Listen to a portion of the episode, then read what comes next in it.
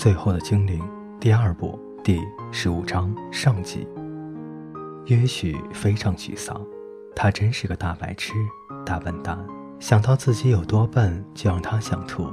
他的愚蠢实在巨大，无限大，无以伦比，史无前例，无可救药。好了，你是有点笨，但也不至于完全绝望了。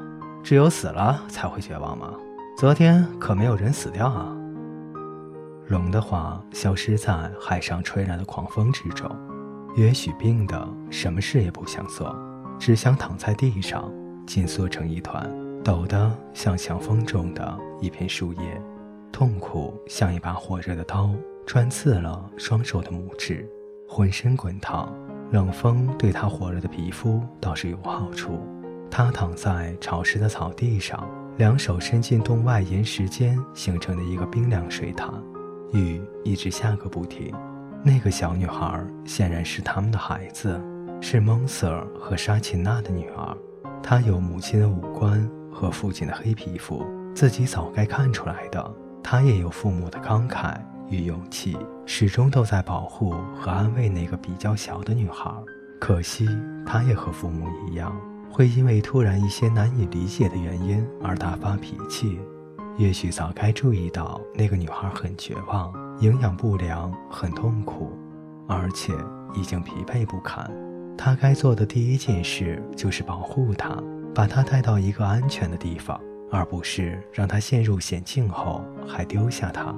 问题是，另外那个女孩，那个手有残疾的小女孩，她的痛苦像当头一击一样打击了他。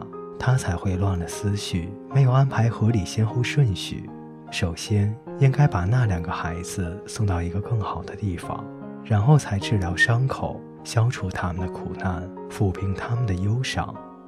龙一面点头表示同意，一面吃着用松枝生的小火，上面撒着很多迷迭香烤成的第三只金黄色的松鸡。松枝燃烧的气味和烤肉的香味混在一起。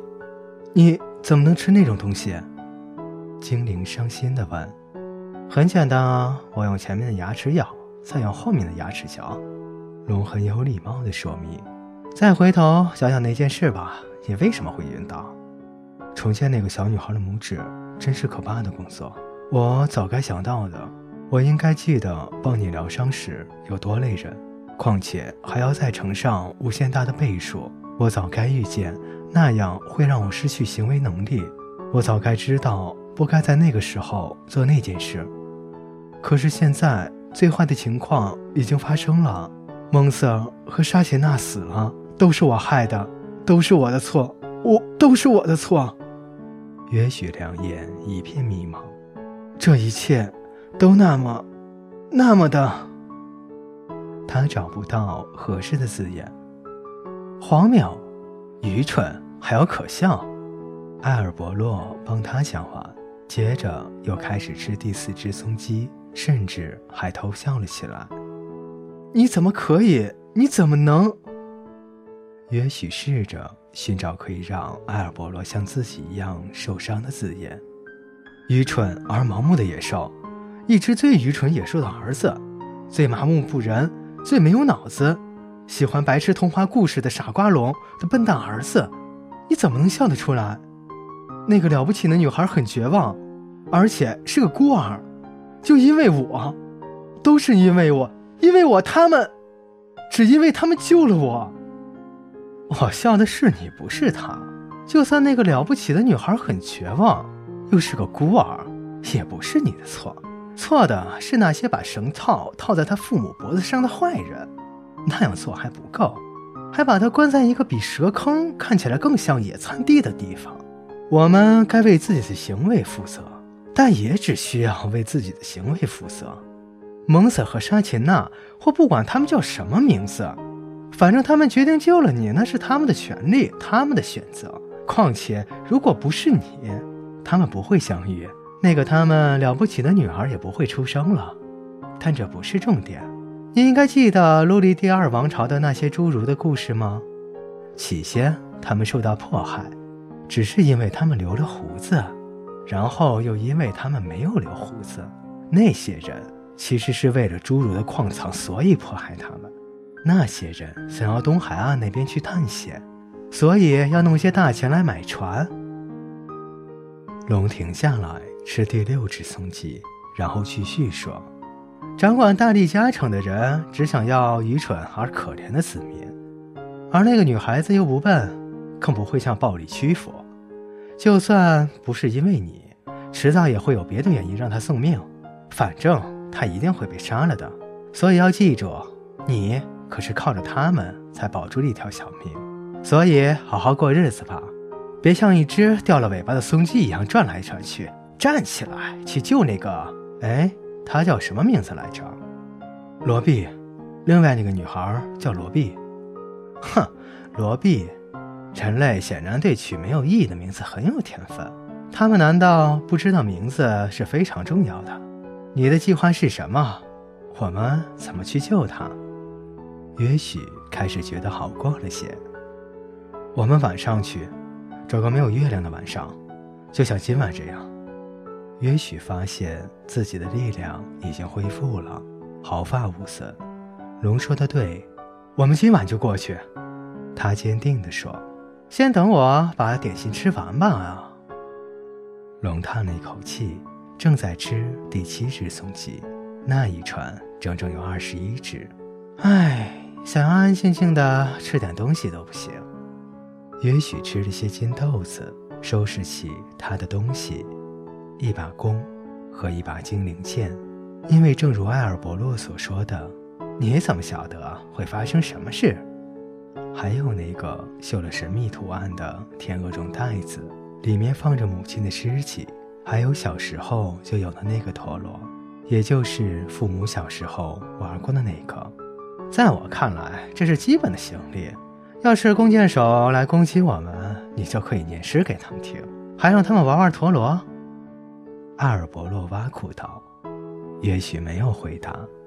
袋子里剩下的空间则装满了金豆子，这样至少罗比饥饿的问题可以马上解决。约许的衣服还有鸟粪味，虽然前一晚的风雨让衣服稍微干净了些。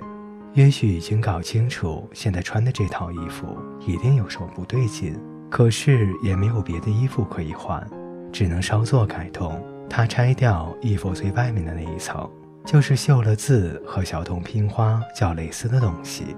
他还会把妨碍行动的部分通通扯掉，下摆剪短到到脚踝的边上，这样不必挽起来系在腰间了。结果变得像件罩袍的浅灰色。臭味也几乎闻不到了，整个看起来倒有点像书上的炼金术士或古代先贤的模样。龙一天比一天壮，现在差不多和老埃尔伯洛一般大了，翅膀展开比那块有岩石和水潭的空地还要大。他把约许放在内翼之间，安稳地飞到暴风雨里。漆黑的夜里，大雨像一面水墙，使他们迷失了方向。为了该往哪边飞，两个人又大吵了一架，接着又迷了路，因此又为了谁该为迷路负责而吵了起来。等天快亮的时候，微微的亮光使山岳苍白的影子从黑暗中浮现了出来。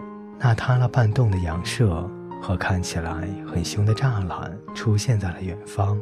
也许身上干燥又温暖，但埃尔伯洛的两翼却湿透了。几乎很艰难的飞行，于是降落到田鼠复活的空地边的小树林里。他们都不知道下一步该做什么。也许读过有关军事行动和军事战略的书，他忍不住开始说明他的两个计划：一个主要的和一个备用的。第一个计划要比第二个计划隐蔽，那就是也许悄悄进入羊舍，而埃尔伯洛守在后方。准备拦截突然出击的人，守住退路。就在这时，鹅开始大声叫起来。在那一片灰蒙蒙的烂泥和大雨里，在费里希和史龙杨家住的院子里，就在那栋由藤蔓围绕、以木头和石头建成的可爱小房子外面，四只白鹅雪白的翅膀反映在满溢水塘里。也许才一靠近。它们就开始发出从没有听过的响亮噪音，也许曾经读过古代的国王会饲养鹅来当宫廷行卫的记载，现在他才明白这是多么有智慧的安排。史龙和费利西穿着内衣冲到院子里，士兵也冲出岗哨，穿着盔甲张弓搭箭，一时之间全站在那里，瞪大了眼睛。这时，龙先动了，他张开大嘴，发出可怕的吼叫，吐出一条长长的火舌，在雨中穿过，造成一条雾带。所有的人都逃了，费利西在最前面，然后是那些士兵，因为铠甲太重了。最后是石龙，他的大屁股包在一条绿豆色的睡裤里。唯一留下来的，仍然是躲在肮脏宿舍里的孩子们。各位听众朋友，今天的故事就为大家播讲到这里，我们下期再见。